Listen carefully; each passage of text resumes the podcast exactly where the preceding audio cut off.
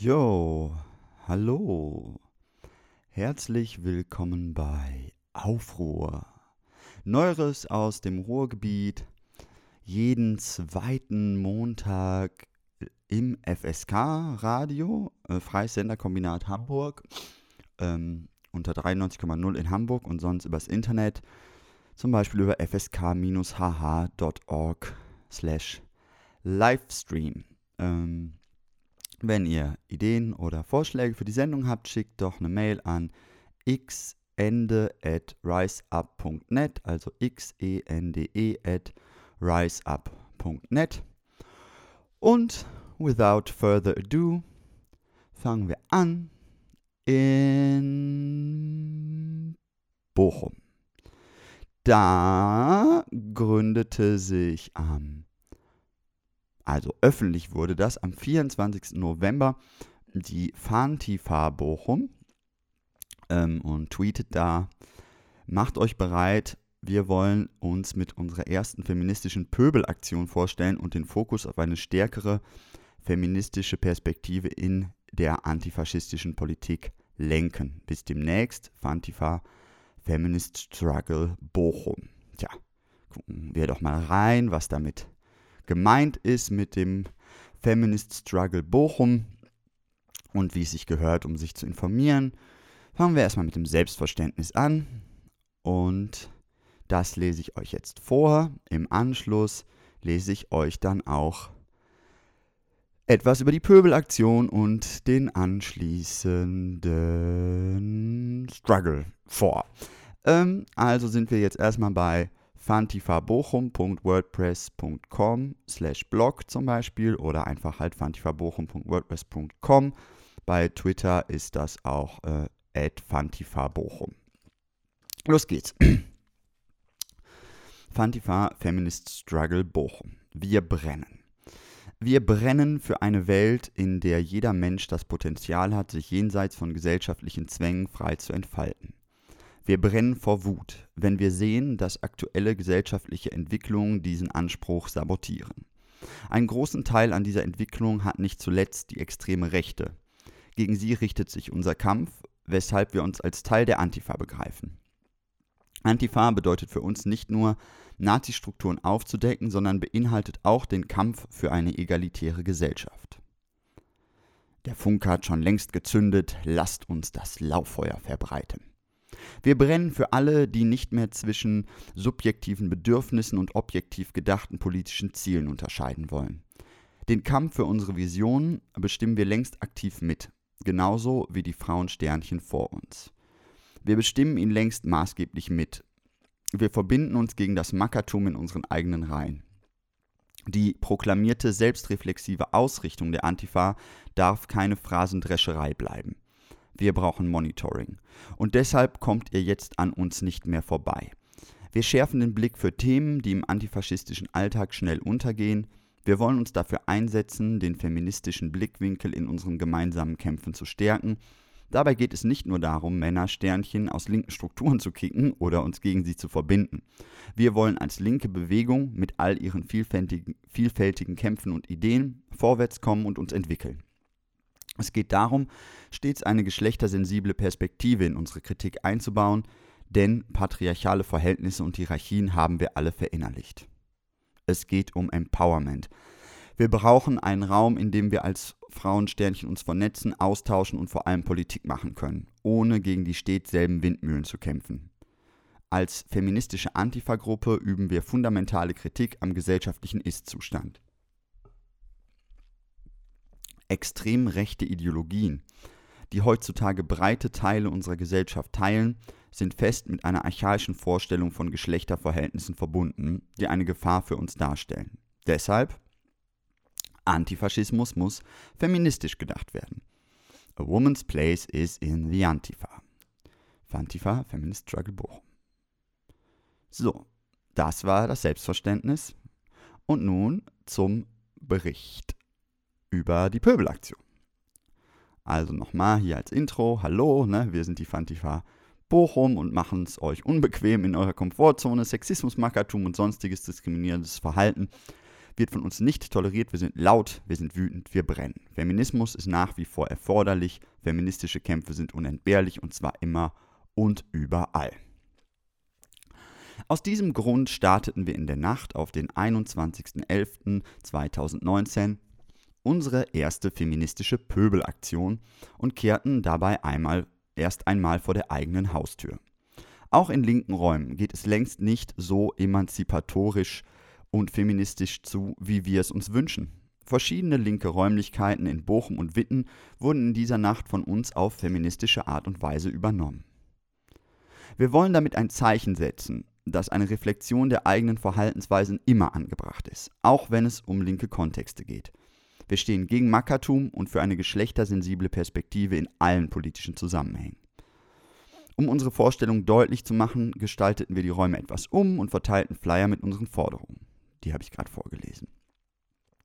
An feministische Räume sendeten wir solidarische Grüße und stellten uns mit einem kleinen Dankeschön vor. Macht euch bereit. Wir wollen uns mit unserer ersten feministischen Pöbelaktion vorstellen, Frauen in der Antifa mehr Raum geben und den Fokus auf eine stärkere feministische Perspektive in der antifaschistischen Politik lenken. Bis demnächst. Auf der Webseite findet ihr dementsprechend dazu einige Beweisfotos von dieser mit Kreidesprüh und Konfetti und sonstigem äh, durchgeführten Pöbelaktion. Am 27. November 2019 veröffentlichte die Fantifa Bochum dann eine Stellungnahme zu dieser ersten Aktion mit dem, äh, mit dem Tweet, wie folgt lautend. Nachdem wir oftmals darauf hingewiesen wurden, dass eine feministische Antifa wirklich vollkommen unnötig ist, haben wir die Gruppe wieder aufgelöst. Wir entschuldigen uns vielmals dafür, mit Kreidespray und lila Konfetti linke Räume beschädigt zu haben. Na, das ist ja interessant. Dann lesen wir doch mal diese Stellungnahme. Hm, was ist denn da passiert? Stellungnahme. Vergangene Woche haben wir als neu gegründete Fantifa-Gruppe in Bochum direkte Aktionen in als links gelesenen Räumen durchgeführt. Wir haben die Räume von außen und teilweise auch von innen umgestaltet, um auf uns und unsere Anliegen aufmerksam zu machen.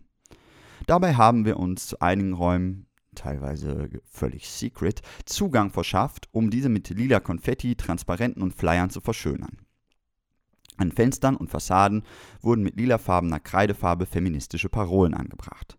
Die Aktion sollte auffallen und provozieren. Getroffene Hunde bellen. Seitdem haben uns herzliche Solidaritätsbekundungen erreicht und es wurde sich begeistert über und für die Aktion ausgesprochen.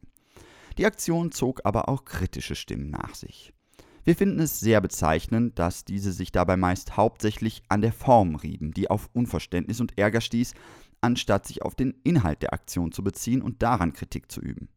Lila Konfetti und Kreidefarbe sorgen offenbar für mehr Unmut und Diskussionen als die Tatsache, dass sich AktivistInnen in den Räumen nicht immer wohlfühlen und diese Räume nicht diskriminierungsfrei sind.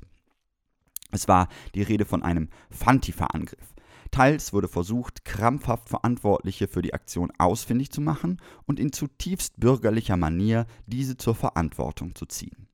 Ferner ist uns zu Ohren gekommen, dass einzelne Frauen seit der Aktion direkt unter Druck gesetzt wurden. Zudem wurde nach der Notwendigkeit der Gruppe oder einem konkreten Ereignis als Anlass der Aktion gefragt. Bei diesen Fragen ist es uns teilweise schwer gefallen, zwischen echtem Interesse an der Sache und der Frage nach der Legitimität unserer Gruppe zu unterscheiden. Braucht es erst einen konkreten sexistischen Vorfall, um über Sexismus zu sprechen? Erstens, wenn kein sexistischer Vorfall bekannt ist, heißt es nicht, dass es keinen Sexismus gibt. Zweitens, es kann nicht immer davon ausgegangen werden, dass Sexismus auch tatsächlich von den Betroffenen angesprochen wird. Drittens, ein Raum, der scheinbar nicht von Sexismus betroffen ist, kann nur ein solcher bleiben, wenn reflektiert wird, ob seine Macht- und Hierarchiestrukturen flach sind und ob er für alle Geschlechter angenehm ist. Was wollen wir?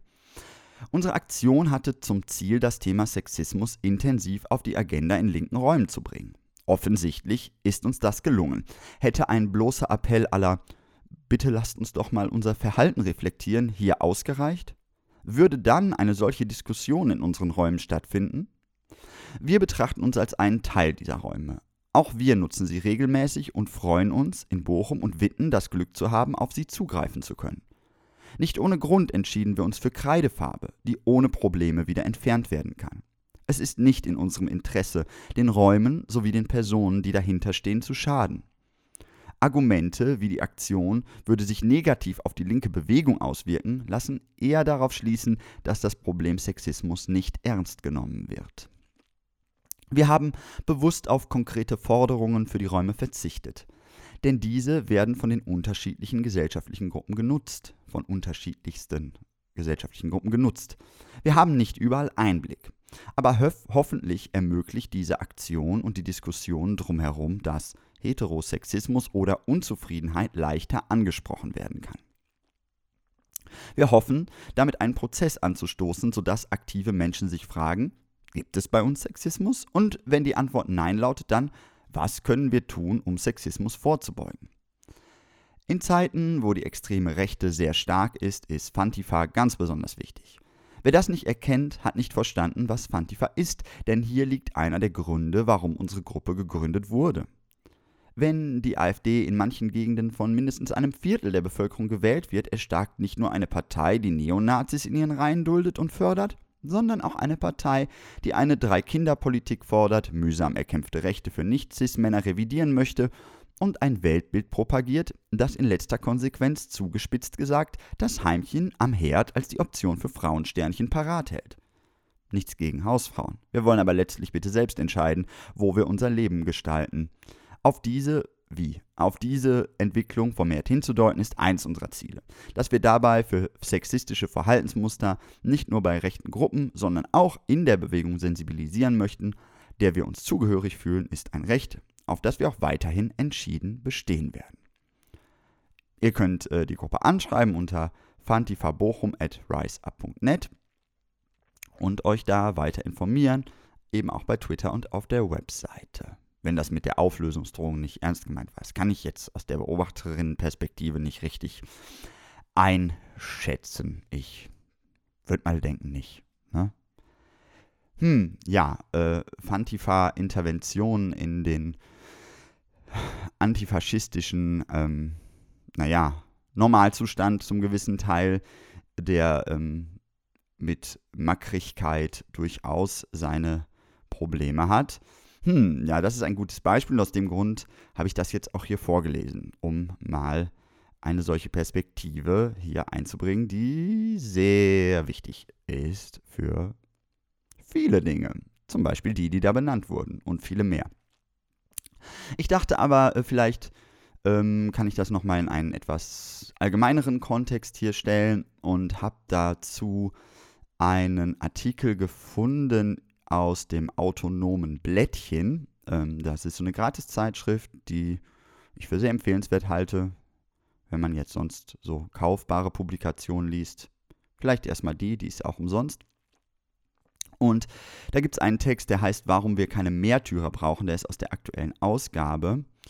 Und ein bisschen, genau, das ist jetzt natürlich, äh, ne, hat einen Berlin-Kontext und so weiter.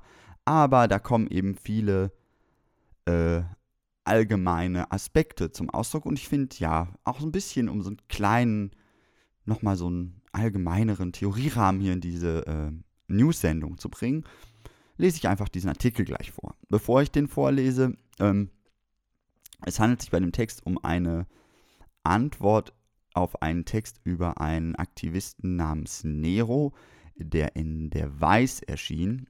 Ähm, den habe ich dann gelesen, um mich vorzubereiten. Ähm, es geht in dem ursprünglichen Artikel oder bei dem Fall Nero darum, dass eine Einzelperson bei einem Polizeieinsatz an der Riga Straße in Berlin einen ähm, Polizeihubschrauber ähm, mit einem Laserpointer anvisierte, um ihn dazu zu bringen, abzudrehen.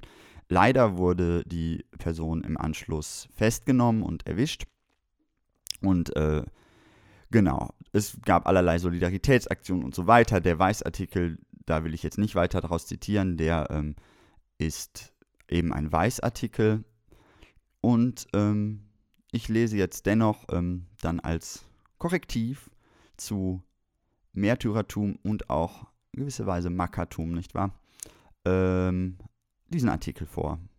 Vielleicht habe ich aber nach dem Lesen auch noch mal was dazu zu sagen. Also hören wir jetzt erstmal diesen schönen Text von einer Autorinnengruppe, die sich Autonome Antipatriarchale Aktion nennt. Entschuldigt den Berlin-Bezug nochmal. Tja, so ist das. Warum wir keine Märtyrer brauchen. Ähm, wie schon gesagt, dieser Text ist eine Antwort auf einen Text über Nero, der am 18.06.19 in der Weiß erschien.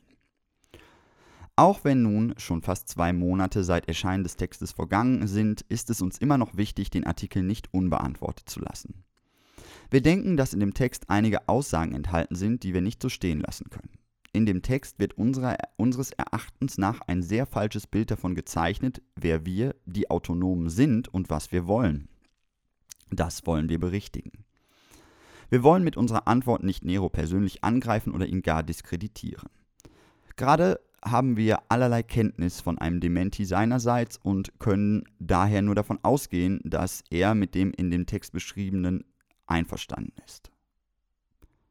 Ah, den Satz habe ich schlecht betont vorgelesen. Gerade haben wir keinerlei Kenntnis von einem Dementi seinerseits und können daher nur davon ausgehen, dass er mit dem im Text geschriebenen einverstanden ist. Mit dem oben genannten Text hat Nero sich aber als Einzelperson in eine ausgesprochen exponierte Stellung gegeben, die wir hier nur aufgreifen. Wir betonen, alle anderen Macker und vermeintlichen Märtyrer unter den Autonomen sind genauso Adressaten unserer Kritik. Schon die Einleitung des Textes ist, ist schlichtweg falsch. Nero ist kein Märtyrer in der linksradikalen Szene. Wir, die Verfasserinnen dieses Textes, können selbstverständlich nicht für die gesamte linksradikale Szene sprechen, aber wir lehnen das Märtyrertum schon aus der Idee heraus ab. Wir, die Autonomen, brauchen keine Individuen, die ihrer Überzeugung wegen Todesqualen leiden und zu denen wir dann aufschauen und die uns den Weg weisen.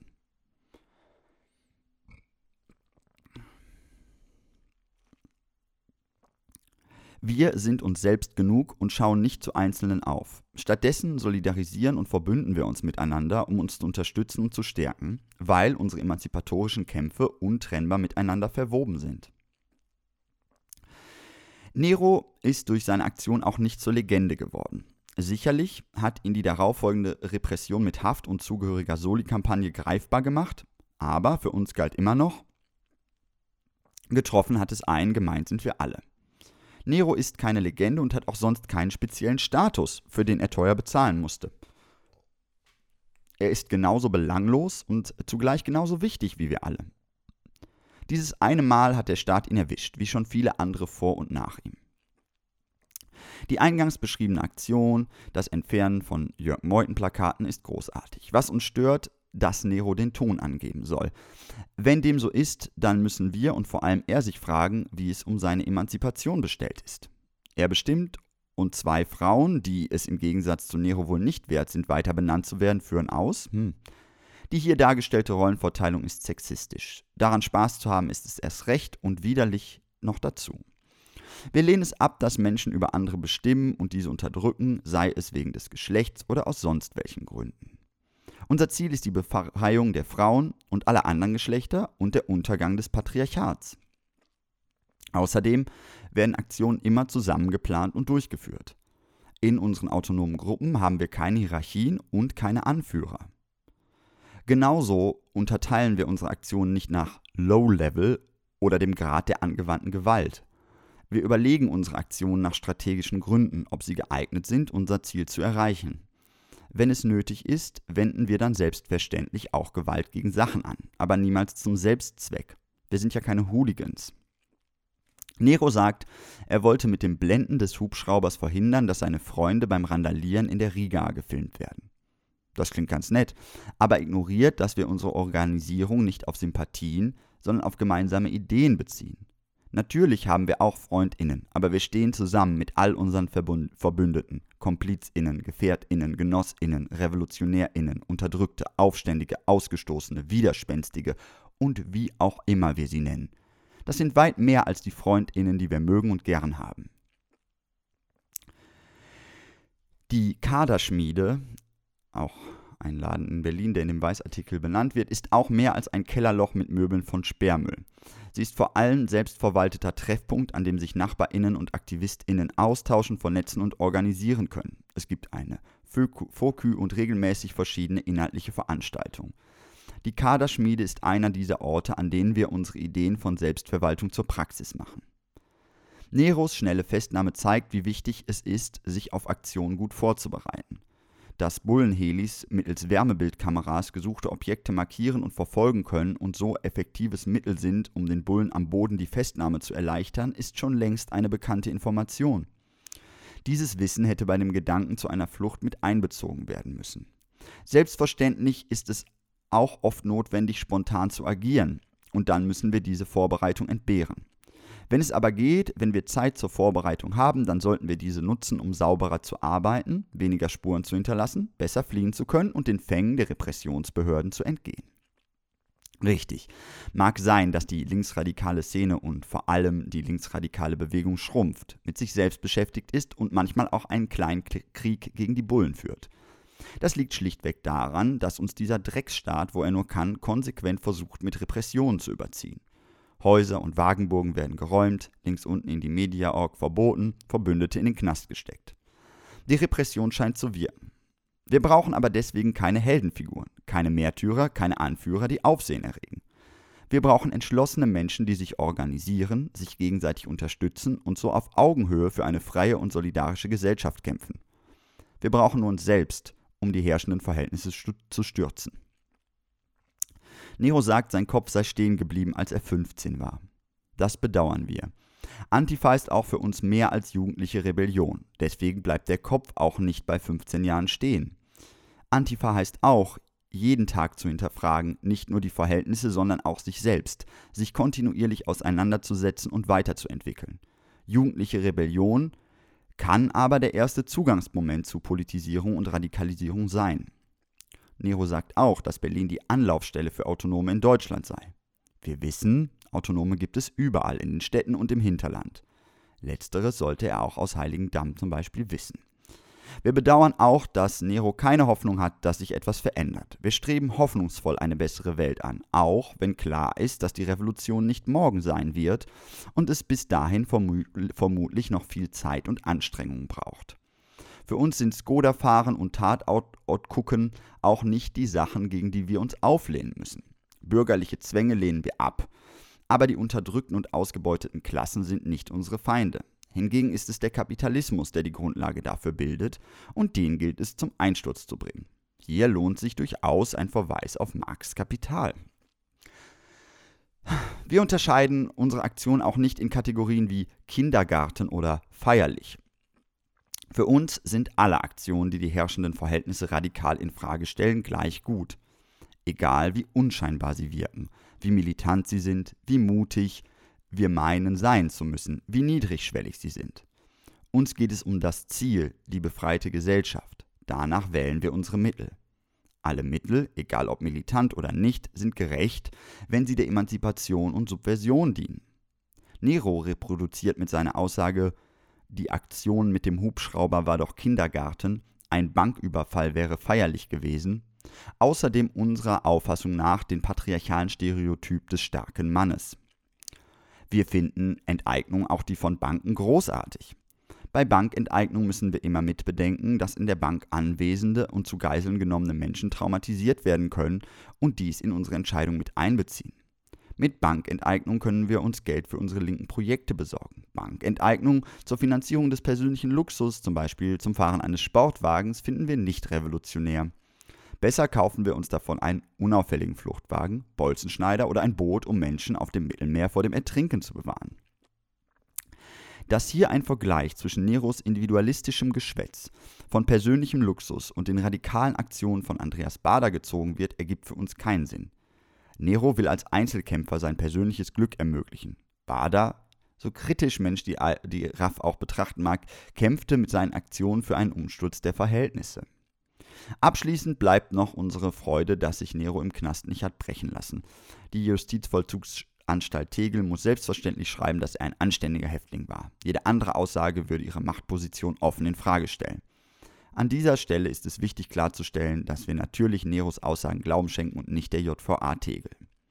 Wir hoffen aber auch, dass es ihm, ihm um mehr geht als Zerstörungslust und ein paar Jahre hinter Gittern für ein paar Sekunden Chaos.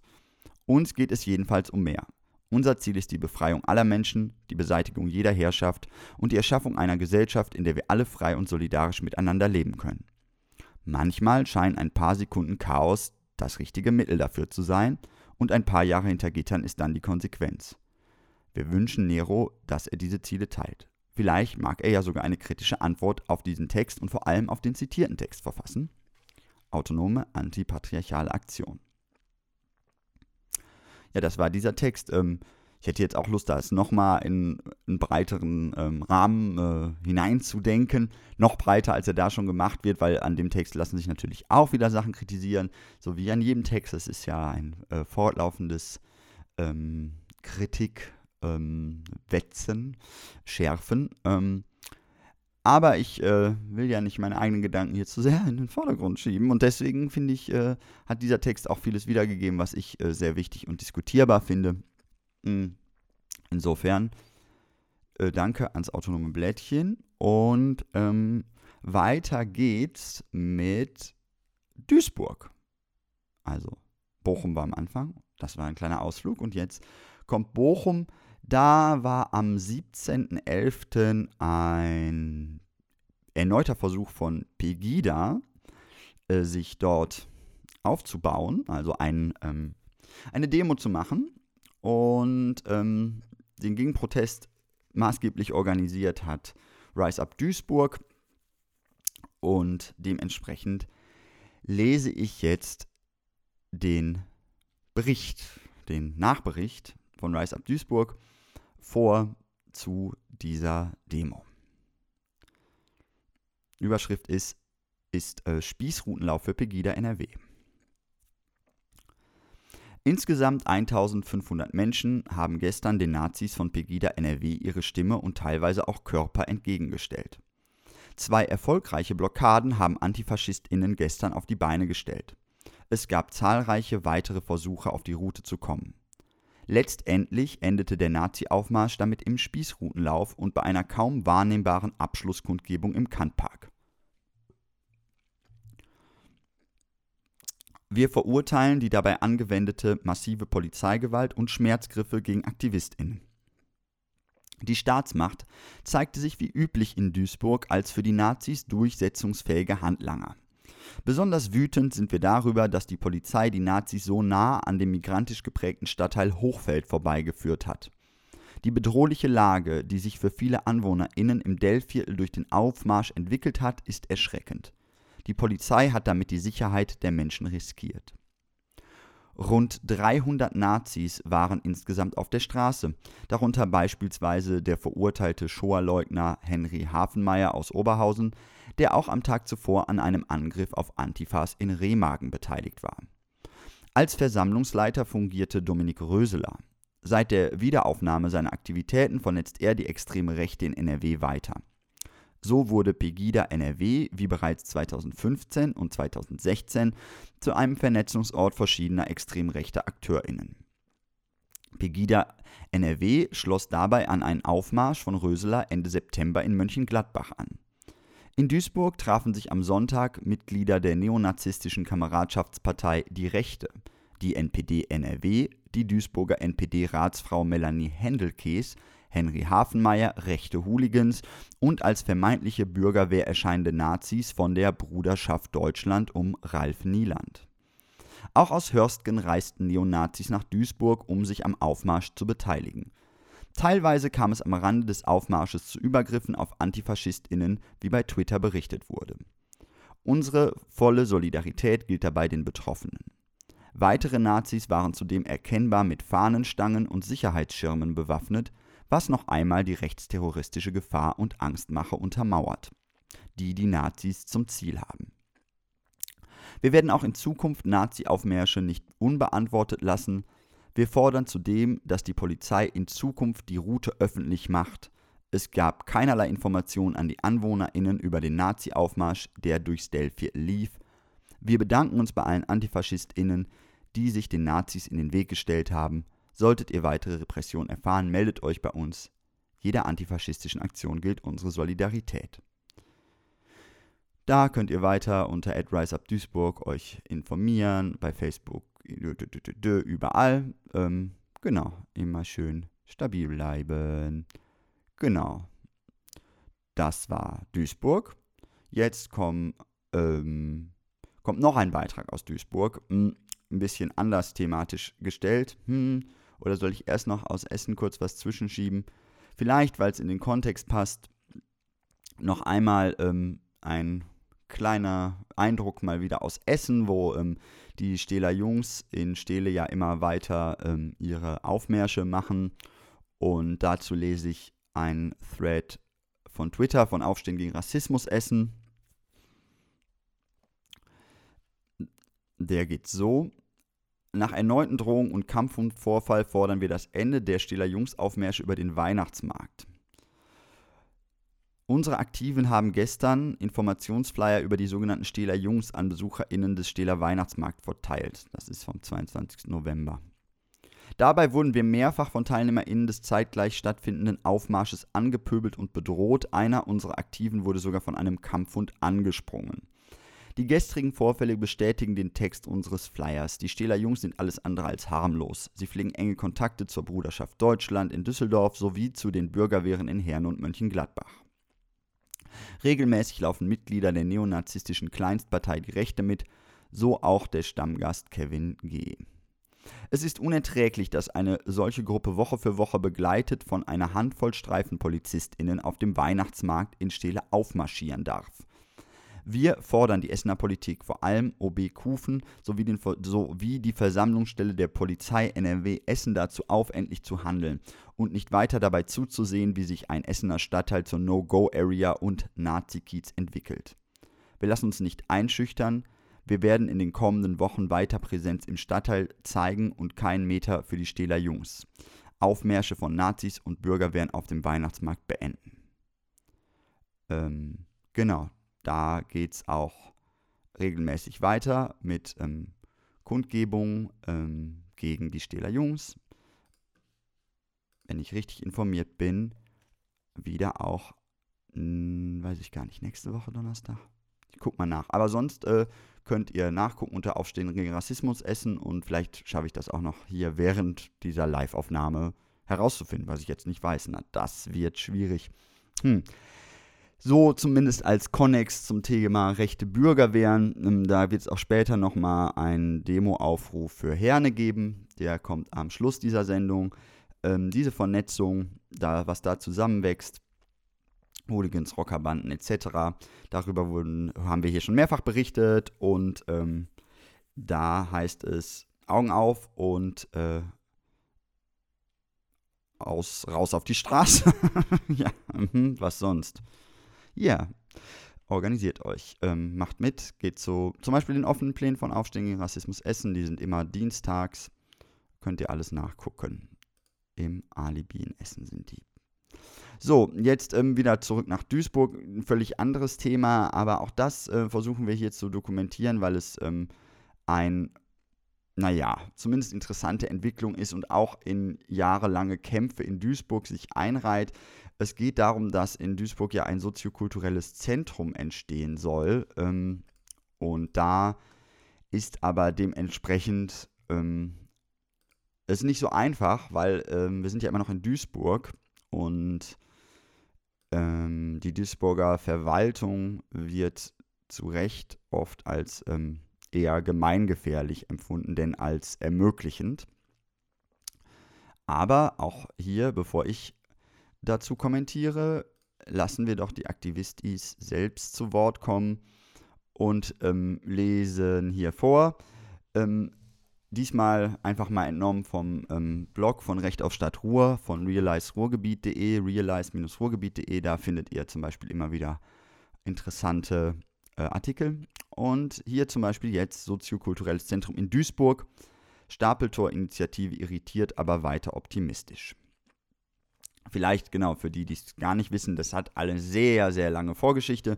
Der Kampf um soziokulturelle Räume in Duisburg, nicht nur der Kampf um selbstverwaltete Räume, wie er vom Mustermensch e.V. beispielsweise äh, durchgeführt wurde. Also gefühlt sind es 15 Jahre, ich weiß nicht, ob es 12 sind, ähm, über das damalig das B5 und alle möglichen anderen Sachen. Es, dann gab es in Duisburg gab es dann mal kurz ein äh, soziokulturelles Zentrum, die alte Feuerwache, was äh, eine Tragödie in jeder Hinsicht ist, steht wieder leer.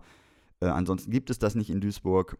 Ähm, zum Glück gibt es ja zumindest sowas wie das Intopia und andere schöne Orte. Aber genau, das wäre auf jeden Fall nochmal eine ähm, andere Möglichkeit, sich ähm, zu vernetzen. Und deswegen lese ich das jetzt mal vor. Schon seit vielen Jahren wird in Duisburg ein soziokulturelles Zentrum gefordert. Besetzungen, Demonstrationen und viele, sehr viele Verhandlungen bewirkten lange Zeit nichts. Doch die Ausdauer der AkteurInnen hat sich am Ende doch gelohnt. Sie konnten der politischen Klasse in Duisburg die Zusage für die Förderung einer Erprobungsphase für ein soziokulturelles Zentrum abbringen. Räume sind gefunden und stehen zum Umbau bereit. Konzepte und Gutachten liegen vor. Eigentlich könnte es sofort losgehen. Doch dann stimmt der Stadtrat der Stadt Duisburg dem Antrag für die Finanzierung des soziokulturellen Zentrums nicht zu und stellt die Mittel dafür nicht in den Haushalt 2020 2021 ein. Wie bitte? Der Rat der Stadt Duisburg hat dem Antrag über die Finanzierung des soziokulturellen Zentrums nicht zugestimmt. So jetzt ab jetzt das Bündnis Du erhältst Kultur, die diese Erprobungsphase und auch Weiterentwicklung des soziokulturellen Zentrums aktuell vorantreiben. Die Kosten für den Umbau des Gebäudes am Stapeltor sowie die Betriebskosten für die Erprobungsphase hätten in den Doppelhaushalt 2021 eingeplant werden können. Nach den sehr produktiven Gesprächen mit Ratsmitgliedern vieler Parteien, Grüne, SPD, Linke, FDP, war der gemeinsame Zeitplan, diesen November endlich den Ratsbeschluss über die finanzielle Ermöglichung des Vorhabens zu erreichen. Anfang November hatten wir den Nutzungsänderungsantrag samt Brandschutzgutachten beim Bauordnungsamt eingereicht und damit den letzten notwendigen Schritt getan. Nun hat es also leider, wie bei den vorherigen drei Versuchen im Kulturausschuss eine Beschlussvorlage zu diskutieren und dem Stadtrat äh, zur Abstimmung zu empfehlen, immer noch nicht geklappt. Wir sind einerseits enttäuscht, geben aber unsere Hoffnung nicht auf. Dazu eine Stellungnahme zu eben dieser Ratssitzung am 25.11.19. Erstens. Nach nun 14-monatiger ehrenamtlicher Arbeit vieler AkteurInnen, die endlich in und für Duisburg Soziokultur machen wollen, bedeutet die Ablehnung für uns nun wieder einmal abwarten, vertrösten, weiterkämpfen. Zweitens. Wir haben den Antrag der Grünen zur Einstellung der Umbau- und Betriebskosten sowohl für, für die Erprobungsphase in den Haushalt und die Zustimmung der Fraktion der Grünen um Claudia Leiste der Linken sowie von Ratsfrau Britta Söntgerat sehr begrüßt und bedauern, dass im Vorfeld der Ratssitzung mit der SPD-Fraktion keine Einigung erfolgte. Wir entnehmen jedoch den Äußerungen in der Ratssitzung, dass auch die SPD-Fraktion hinter dem Projekt steht und öffentlich zusichert, dass sie bei erteilter Genehmigung der Finanzierung zustimmen wird dann ist ja eigentlich alles klar. Wir stehen in den Startlöchern. Die Nummerierung lasse ich jetzt mal weg. Ich kann ja Pausen einbauen. Die rege Debatte in der Ratssitzung stimmt uns positiv. Sie zeigt, wie wichtig das Thema für Duisburg ist. Offensichtlich sprechen sich viele demokratische Parteien, Ratsfraktionen, Ratsmitglieder inhaltlich nun für ein soziokulturelles Zentrum aus. Na also, geht doch. Vor diesem Hintergrund verstehen wir weiterhin schlicht nicht, warum es nicht möglich war oder ist, Finanzmittel für ein Vorhaben, das von einer großen Ratsmehrheit unterstützt wird, vorbehaltlos äh, unterstützt wird, vorbehaltlich der bauordnungsamtlichen Genehmigung in den Haushalt einzustellen, um endlich für Planungssicherheit zu sorgen. Dies wäre ein wichtiger Schritt für unser Bemühen, die vom Fonds Soziokultur zugesagten Fördermittel in Höhe von 19.000 Euro für die soziokulturelle Arbeit der Erprobungsphase, welche uns für das Jahr 2019 zugesagt wurde, ins Jahr 2020 transferieren zu dürfen. Wir stehen da im engen Kontakt mit dem Fonds Soziokultur und kämpfen auch weiter, diese Mittel nicht zu verlieren. Wenn in diesem Jahr noch ein positiver Beschluss der Stadt erfolgt, könnte uns dies noch gelingen. Auch für den Eigentümer der Immobilie, der uns die Räume seit acht Monaten frei hält, wäre dies ein wichtiges Signal. Es kann, er kann nicht mehr lange in Vorleistung gehen. Wir sind irritiert über eine in der Watz zitierte Aussage von Kulturdezernent Krützberg. Wir seien ohne inhaltliches Konzept. Unser Erprobungskonzept erarbeiten wir für die beim Kulturdezernenten angesiedelte Ermöglichung, Ermöglichungsgruppe Soziokulturelles Zentrum. Dort ist es seit Anfang des Jahres die Basis unserer gemeinsamen Arbeit. Zugleich legten wir es als Projektantrag dem Bundesfonds Soziokultur vor und wurden nach einem strengen und konkurrenzreichen Auswahlverfahren mit Förderzusage belohnt. Im September präsentierten wir dieses Konzept dem Kulturausschuss der, Kulturausschuss der Stadt Bo, äh, Duisburg. Hier wurde unsere Professionalität ausdrücklich gelobt. Wir gehen also davon aus, dass es sich bei dem Zitat um ein Missverständnis handelt. Damit das Projekt nicht kurz vor dem Ziel scheitert, hoffen wir weiter auf eine Lösung noch in diesem Jahr und vertrauen auf die Verwaltung und Politik unserer Stadt. Nach Genehmigung durch das Bauordnungsamt einen Dringlichkeitsbeschluss zu erwirken, wie von Herrn Krützberg im Rat der Stadt zuvor öffentlich angekündigt. Wir sind zuversichtlich, aber die Zeit drängt. Äh, wenn ihr Interesse habt, ähm, euch für das soziokulturelle Zentrum in Duisburg zu engagieren, dann könnt ihr zum Beispiel eine E-Mail schreiben an kontaktdu-kultur.de, also kontaktdu in einem Wort, also nee, nein, Entschuldigung, kontakt at, was rede ich denn hier? Kontakt at du-kultur.de oder ihr könnt auch zu einem ähm, offenen Kennenlerntermin gehen, zum Beispiel am 10.12. um 18 Uhr oder am 17.12. um 18 Uhr im Stapeltor 6 in Duisburg. Der Eingang ist die Glasschiebetür rechts neben dem Biomarkt. Also, das ist nur für Interessierte, damit zu arbeiten. Ne? Wenn ihr da Bock zu habt, ne? Du-Kultur machen. Kann ja sein. Nun gut. Weiter geht's. Ähm, das war Duisburg. Wir hatten kurz Essen. Vielleicht gibt es noch als Dauerthema in dieser Sendung einmal kurz, was ist eigentlich mit dem AZ Mülheim und den, der CDU den Anträgen und versucht da irgendeiner das Geld zu streichen oder irgendwas. Äh, sagen wir mal so, das läuft noch. Das Problem ist nicht behoben. Die CDU in Mülheim hat sich jetzt auch noch mal dazu irgendwie geäußert, dass da durchaus mal äh, nachgeguckt werden müsste. Also ja, mit ähm, Polizeigewalt anerkennen, das geht für diese Art von Bürgerlichkeit wohl nicht. Ähm, naja, hört da lieber in die Sendung davor rein, weil so viel Neues ist da nicht passiert. Überspringen wir also Mülheim und, äh, auch wenn ich das gerade schon gemacht habe, und gehen ähm, zur erweiterten Terminvorschau. Hm, da ähm, fangen wir mal an mit einer wunderschönen Demonstration, die ist am 10., also am Dienstag, also morgen, wenn ihr das Montag hört. Da findet eine Demo in Herne statt um 18 Uhr. Bass gegen Hass, eine Tanzdemo, Reclaim the Streets, organisiert vom Bündnis Herne und dem kulturell alternativen Zentrum Herne KAZ. Da gibt es unter, unter anderem auch live äh, natürlich DJ-Mucke von Trashical Riot von All My Friends Are Criminals und DJ Daniel Radosavljevic. Und dazu kommt jetzt der Aufruf. Seit Monaten marschiert ein rechter Mob durch Herne, ein Mob aus Hooligans, Neonazis und rechten RockerInnen. Mhm. Schon wieder die.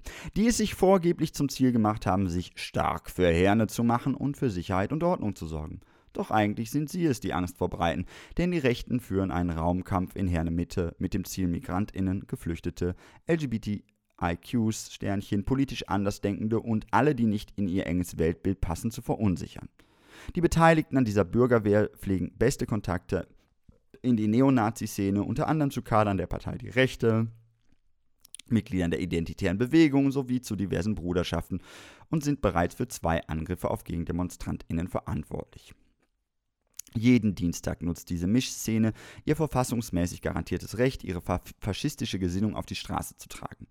Hierbei ist die Herner-Gruppe nur ein Teil einer weithin beobachtbaren Strategie der politischen Rechten, denn auch in Essen, Mönchengladbach, Düsseldorf, Köln und weiteren Städten bilden sich Bürgerwehr-ähnliche Gruppierungen, die das diffuse Unsicherheitsgefühl in der Bevölkerung adressieren und versuchen, die sogenannte bürgerliche Mitte für ihr rückwärtsgewandtes Weltbild zu begeistern. Wir haben genug davon, dass RassistInnen auf unsere Straßen marschieren. Wir wollen ihnen den Raum nehmen und dann wieder positiv besetzen. Wir wollen auf die Straße gehen für eine solidarische und progressive Welt, die nicht an den engen Grenzen auf der Landkarte und in den Köpfen endet. Wir stehen für emanzipatorische und befreite Gesellschaft, die keinen Platz hat für Rassismus, äh, Ausgrenzung und Unterdrückung. Deswegen rufen wir dazu auf, kommt am 10.12. um 18 Uhr zum Europaplatz nach Herne und zieht mit uns mit einer lauten, bunten und friedlichen Tanzdemo durch Herne. Lasst uns zusammen ein Zeichen gegen Rassismus, für demokratischen Streit für gesellschaftliche Vielfalt und Menschlichkeit setzen. Ja, das war ein Terminaufruf für Dienstag, 10.12. Wenn ihr zum Beispiel am 10.12. nicht nach Herne fahren wollt, könntet ihr auch nach Witten gehen, ins Trotz allem. Da gibt es einen ähm, Abend zum Thema Wohnungslosigkeit in Witten. Der, es wäre am Dienstag, 10.12. 18.30 Uhr im Trotz allem. Ähm, dazu auch mal den Ankündigungstext. Es ist nicht bekannt, wie viele Menschen in Witten wohnungslos sind. Die Wohnungslosenhilfe der Diakonie spricht in ihrem Jahresbericht allerdings von einem massiven Anstieg und nennt als Hauptursachen zunehmende Armut und Wohnungsnot. Wer wohnungslos wird, hat in Deutschland ein Recht auf ein Dach über dem Kopf und eine menschenwürdige Unterbringung. Die Kommunen sind verpflichtet, dafür entsprechende Plätze vorzuhalten. In Witten geschieht dies derzeit insbesondere durch die Wohnungslosenunterkunft in der Straße am Mühlengraben. Das derzeitige Konzept sieht vor, dass die Menschen selbstständig leben. Sie sind trotz multipler, multipler Problemlagen wie psychischer Erkrankung oder Suchterkrankung weitgehend sich selbst überlassen. Stefan Borggräfe, Ratsmitglied und Mitglied im Ausschuss für Soziales, Wohnen, Integration und Demografie, setzt sich ehrenamtlich und politisch dafür ein, dass sich die Situation von Wohnungslosen in Witten verbessert. Er berichtet in seinem Vortrag über die Situation von Wohnungslosen in Witten, Ursachen für Wohnungslosigkeit, wie man in Witten helfen kann, über bestehende Hilfsangebote und über menschliche Schicksale. Derzeit versucht er den Stadtrat davon zu überzeugen, die städtische Unterbringung von Wohnungslosen neu zu konzipieren, denn in der Unterkunft leben Menschen teils auf engstem Raum, es herrscht eine Stimmung der Gewalt und es gibt viel Vandalismus, da dort sowohl Frauen als auch Männer leben, kommt es auch zu sexuellen Übergriffen. Die Menschen beeinflussen sich in dieser Umgebung gegenseitig negativ, was es weiter erschwert, aus der Situation herauszukommen.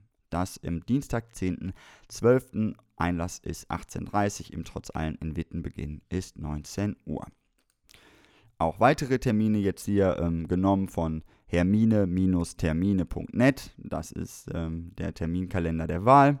Zum Beispiel könntet ihr auch am Dienstag, wenn ihr da nicht hingeht, aber warum soll ich noch mehr Gegenveranstaltungen dazu voll? Naja, ihr könntet auch zum Beispiel zum offenen Seebrückenplenum im Unterhaus nach Oberhausen gehen, das ist um 18 Uhr. Ist auch eine keine schlechte Idee. Und dann vielleicht am Mittwoch, da ist dann der 11.12., könntet ihr zum Queerschlagtresen nach Mülheim ins AZ gehen. Das ist der coole Queer-Tresen für alle Freundinnen und queeren Menschen aller Couleur. Da gibt es auch noch einen Mini-Vortragsinput. Und wenn ihr dann am, was weiß ich, zum Beispiel am 12.10., da habe ich da überhaupt gerade einen Termin auf Lager. Ich schaue mal eben. Äh, was habe ich denn hier? Ne, das ist dann noch später. Das ist noch später und das ist auch noch später. Also springen wir einfach zum 13.12. Dann gibt es zum Beispiel auch einen Queer-Tresen ähm, in Dortmund im Nordpol. Aber es gibt auch eine äh, Demo. Ihr, ihr, wisst ja, äh, der 13.12. ist ja auch Feiertag. Ne? Also ähm, der berühmte ACAB Day. Also ein guter, äh, guter Grund, überall äh, raus äh. Und eine äh, gute Demo ähm, für diesen Tag empfehle ich in Bochum. die richtet sich gegen die Verlegung der Polizeireiterstaffel nach Bochum und äh, wird hier erstmal angekündigt von Fridays for Future Bochum unter dem Titel Für Wald und Wiesen statt Beton und Lärm. Ähm, diese Demo findet, ähm, da muss ich mal kurz nochmal nachgucken, wo der Sammelpunkt ist. Der ist, glaube ich, in, da steht er ja. Also es geht los äh, ein Treffpunkt ist 14 Uhr am S-Bahn Bochum-Wattenscheid-Höntrop, Höntropper Straße 48. Sage ich am Ende nochmal. So, hier die Ankündigung für die Demo. Während Laschet, das ist Armin Laschet, CDU, ich glaube, der ist Ministerpräsident, ne? Ach, kann einem ja auch wirklich alles naja, äh, während Laschet über Wälder aufforsten redet und die Stadt Bochum den Klimanotstand ausgerufen hat, zeigt sich in Wattenscheid, dass an Klimagerechtigkeit auch weiterhin kein Interesse besteht. Angrenzend an den Stadtwald Südpark soll auf dem Hof Rüsing eine Betonwüste in Form der neuen Kaserne der Polizeireiterstaffel NRW entstehen. Dabei sollen Flächen bebaut und versiegelt werden, die seit den 70er Jahren als Aufforstungsbereiche für den Südpark festgelegt sind. Außerdem wird es für die Nachbarschaft, in der auch ein Kindergarten liegt, und für die Tierwelt zu einer großen Lärm- und Lichtbelastung durch Training, An- und Abreise kommen. Zudem muss die Tierquälerei, die mit dem Einsatz von Polizeipferden einhergeht, beendet werden. Darum kommt alle am 13.12. um 14 Uhr zum Bahnhof Wattenscheid-Höntrop und demonstriert mit uns für Artenvielfalt, den Südpark und für das Klima statt Beton, Reiterstaffel und Lärm. Na, da kommen doch mal sehr viele gute Anlässe zusammen. Für die Umwelt, gegen die Polizeireiterstaffel, das am ACAB Day und dann auch noch äh, mit einem kleinen Tierschutzaspekt. Also da können sich doch alle, fast alle, doch viele anschließen. Ich hoffe, wir sehen uns da. Äh, wenn ihr dann da wart, könnt ihr dann abends, würde ich das dann vielleicht so empfehlen, dass ihr dann als erstes mal einfach ins Alibi in Essen geht. Da ist dann so Kleidertausch, Bar und dann gibt es auch was zu essen und da gibt es dann noch einen feministischen Film. Installation, da könnt ihr dann danach, wenn ihr dann in Bochum wart, zum Alibi nach Essen fahren. Oder ihr fahrt nicht noch dahin und bleibt vielleicht in Bochum und geht abends zum Beispiel zur Because the Night Belongs to Lovers Party, Witchcraft Edition im Schumacher Club. Geht auch. Eine klare, äh, klare Party mit äh, No Transphobia, Homophobia, Racism, No Sexism auf dem Flyer. Das heißt, da könnt ihr euch vielleicht einigermaßen wohlfühlen. Ein bisschen hier mit äh, dem fröhlichen Esotouch, Tarotkarten, kommunistisches Manifest und so weiter. Na, da könnte ich auch nochmal drüber reden. Und ähm, ihr, statt Cocktails gibt es natürlich auch Clittails. Super, nicht wahr? Genau, und das war dann der 13.12. und weiter geht dann die Reise. Vielleicht kommt ihr am 16.12. ins Alibi. Da finde ich äh, sehr lohnt. Da ist ein sehr schöner Vortrag zum Essener Kessel. Ähm, seit 1994. Ähm, da gab es nämlich den Essener Kessel und das ist äh, die größte Massenfestnahme der Nachkriegszeit. Und das wird da gefeiert. 25 Jahre Essener Kessel. Ähm, seit 1994, so im Ankündigungstext, hält der Essener Kessel den Rekord für die größte Massenfestnahme der Nachkriegszeit. Im Rahmen der Proteste gegen den EU-Gipfel in Essen wurden rund 900 Menschen über Stunden festgehalten. Das hat es seither in Deutschland nie wieder gegeben. Es gratulieren Michael Voregger, freier Journalist aus Gelsenkirchen und Roland Geisheimer, Fotograf aus Witten. Zu diesem feierlichen Anlass reichen wir Bratäpfel und Glühwein. Feiert im Alibi Holzstraße 12 Essen, 16.12. ab 19 Uhr. Wo wir gerade schon beim Alibi sind, da ist am 18. Dezember noch äh, ein Vortrag über Transformative Justice und kollektive Verantwortungsübernahme vom Awareness, Awareness aus der Schweiz. Da geht es um Themen geht es ähm, zum, also lese ich auch mal kurz vor, wie können wir mit Gewalt, sexuali sexualisierter Gewalt oder Rassismus in unserem Umfeld umgehen, ohne die Polizei zu rufen? Wie können wir kollektiv Verantwortung übernehmen, anstatt diese zum Beispiel an den Staat abzugeben? Geht das ohne Strafe und Gefängnis? Wo ist die Verbindung zur Awareness-Arbeit? Wir diskutieren die Theorie und Praxis von transformativer Gerechtigkeit und kollektiver Verantwortungsübernahme bei Gewalt und Konflikte als Teil einer, einer anarchistischen Praxis und teilen unsere Erfahrungen. Und ja, jetzt sind wir auch schon weit in die Zukunft. Dann ist schon der 20.12., aber da ist äh, zum Beispiel Antifa-Café im Alibi. Da heißt das, ein schöner Titel, Saufen, Stickern, Schneeballschlacht. Ist da um 17 Uhr. Lecker. Sehr gut. Äh, da gibt es auch noch einen Vortrag über rechtsradikale Strukturen und Gruppierungen in Essen und danach Glühwein und Hansatresen. Ähm, ansonsten informiert euch, wie gesagt, über Termine bei hermine-termine.de.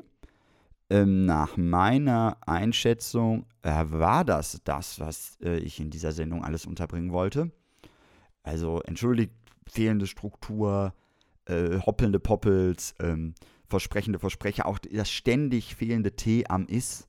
Also diesen, diese, diesen Ruhrgebietsslang, das muss als Nachrichtensprecherin ja auch irgendwie anders gehen. Ne? Also da müssen, da muss auch mal, da muss auch da muss auch einmal klar artikuliert werden. Sehr klar und sehr deutlich. Es kann nicht gehen, dass hier wichtige antifaschistische Nachrichten in einem dem feinen Nachrichtendeutsch nicht entsprechenden Tonfall vorgetragen werden. Wir wünschen antifaschistische Grüße an alle und kein Machten und nichts dergleichen, sondern Hm, ähm, ja. Keep fighting. The struggle is real. Es gibt genug zu tun. Ähm, habt euch gern, kümmert euch umeinander und ja, take care. Bis zum Januar. Das war Aufruhr. Neues aus dem Ruhrgebiet. Jeden zweiten Montag um 20 Uhr im FSK Radio in Hamburg, weil es im Ruhrgebiet kein freies Radio gibt. Noch nicht. Aber danke äh, für diesen Sendeplatz. Und ähm, ja, bis zum nächsten Mal. Schreibt mir gerne, wenn ihr Fragen, Anmerkungen, Konsequenzen, Schwierigkeiten, Radarunfälle, äh, zielloses Umherirren oder sonstige Fragwürdigkeit erlebt, an xende at riseup.net, also x-e-n-d-e at r-i-s-e-u-p.net. Hm. I win the spelling bee. Goodbye. Tschüss.